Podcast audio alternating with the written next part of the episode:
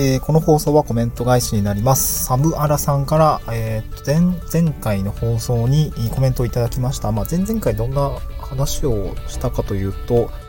えー、っとですね、なんだっけ、移住のセミナーで話したいこと、違うな、聞きたいことみたいな内容で話、あの、話をしました。で、あの、どんな内容だったかというと、まあ、11月の末に東京で移住のセミナーに登壇するので、まあ今セミナー資料を作ってるんですけど、まあどんなことをま書けばいいか、いいんだっけっていうところ、まあちょっと悩んでいたんですよね。うん、まあ僕も2年前に移住の検討を始めて、いろんな移住のセミナーに出て、えー、いろんなことを考えました。で、今は逆の立場でこう登壇する側になって、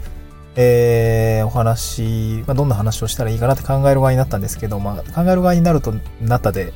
ちょっとわかんなくなるみたいな、まあ、なんかそういう 状態だったので、で、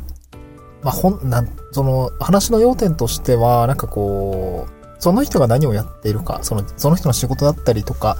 今の活動の内容ってこんな感じなんですっていうことよりも、まあ、移住までの過程で、えー、なんだろうな、こう気づいたギャップだったりとか、なんかこう、住環境とか、あとまあ、本当にリアルなかかったお金とかの話の方が、あ有益、なんだ、必要なことなんじゃないかなって思ってるんだけど、どう思うみたいな 放送だったんですけど、あの、コメントいただいた、本当にコメントいただいてめちゃくちゃ嬉しかったし、めちゃくちゃ、なんていうんですかね、あの、あ、こっちの方向性でいいよねって思えたのですごく良かったですで、あとなんかこう、いつも楽しく聞いていただいていますっていうコメントがね、すごくあったかくなりました。なんかいつも聞いていただけてるんだとか思いながら。そう。まあ僕もそうなんですけど、音声配信とかまあ Twitter とかもそうですけど、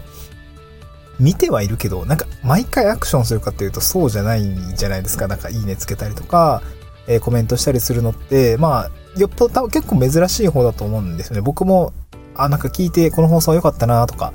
えー、なんかこの内容すごい良かったなみたいなのは、あの、あったりはするけど、まあ実際流れ聞きだったりとか、流し見だったりもするので、なんかさーっとね、えー、心には止まってるんだけど、別にリアクションするかっていうと、なんか、そこまでじゃない、そこまでじゃないというかね、あの、しないことの方が多いんで、あの、コメントいただいたりとか、あの、このいいねとかを押すのって、いや、いねとかしてもらえるのって、なんかすごく温まるなと思いました。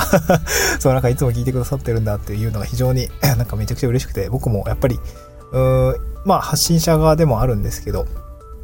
まあしょぼしょぼですけどね。えー、いつも聞いている他の放送だったりとか内容についてやっぱりリアクションを取るっていうことをもっと自分からもっと積極的にやりたいなと思いました。はい、コメントとかね、どんどん残していきたいなと思いました。うん、いいねもね、ちょっとや、どんどんつけていきたいなと思いましたね。はい。で、えっ、ー、と、まさに貴重な感想とか、まあ、こういうことが聞きたいんですっていうコメントをいただけました。本当にね、お金の話、まあ、移住までの、まあ、費用だったりとか、まあ、引っ越し費用とかもね、えー、気になるよっていう話があって、あ、そっかそっか、確かにね、とか思ったので、最近なんかその、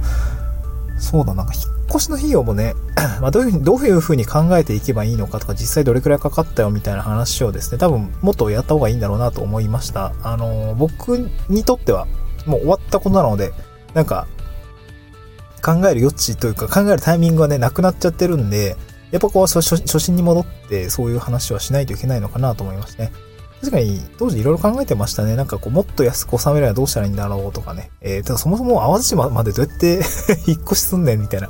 感じがあったりとかもしたので、まあそういうところの調べる、調べ方とか、まあ当然ね、見積もりとかあいみつ取った方がいいですし、あいみつの取るときもこういう風にした方がいいよね。まあ結構、あの、そういう話もあったりすると思うんで、そういう話をもっとした方がいいのかなと思いまして。あとは、住環境の話を、えっと、聞きたいよ、みたいな、あ話があって、確かに住環境をもっと話してもいいのかなと思いましてね。うん。まあ、部下に刺されたとかね 最悪なこともたくさんあったんですけど、そうだね。まあ、島内の状況も、あの、結構あるしね、古民家って本当はね、みたいな、こうこういう話もあったりするんですよね。うん。えっ、と、山の近くの、斜面の近くに住んでいる方の話聞いたりすると、やっぱ山から湿気が上がってくるんで、あの、湿度めちゃくちゃ高いですっていうね、話も僕もその、僕の古民、えっ、とね、古民家ゲストハウスをやられている方の、あの、バイトで1週間ぐらいに入ったことがあって、そこでね、話聞いたんですね。僕もその古民家直して、こう、簡易宿所、簡易宿所に、えー、リノベーションしているところもあるので、なんかいろいろそのオペレーションを学びに勉強しに行ったんですけど、あ、なるほどね、湿気めっちゃ来るんだ、みたいな、その、なんか、湿気、んとね、たま、なんていうかな、僕も家で使ってる除湿機は、あの、普通に水溜まったら交換するタイプの除湿機なんですけど、そこはもう水めっちゃ溜まるから、あの、排水ずっとできるみたいな。そう、あの、タンク交換しなくてもいいタイプのやつがやってるみたいで、えー、これでずっと24時間やってるけど、めっちゃ水出るけど、その湿度を取ると、あの、涼しいんだよねって言ってました。夏場は特に湿気取るだけで全然その、クーラーいらないって言ってましたね。もう、なんか割と山の愛の、山あいの中にあるんで、あのー、結構涼しいみたいなんですけど、湿気取るだけで全然変わるんですみたいな話をしていましたね。なんかそれは、やっぱ山際での過ごし方というか、そのお家の特徴なんだろうなっていうところを感じましたね。うん。あと、あれからなんか古民家の、えー、っと、なんか、あれから古民家リノベするときに、まあ、その下水通ってない時の浄化層の話とか、多分もっと深掘りできるなと思いました。そう、あの、こっち来てからね、あのー、浄化層法とかね、浄化層の設置する規模とか、その計算の方とかね、めっちゃ勉強して、あのー、結果的にどれくらいお金がかかったかっていうところもね、あの、すごく、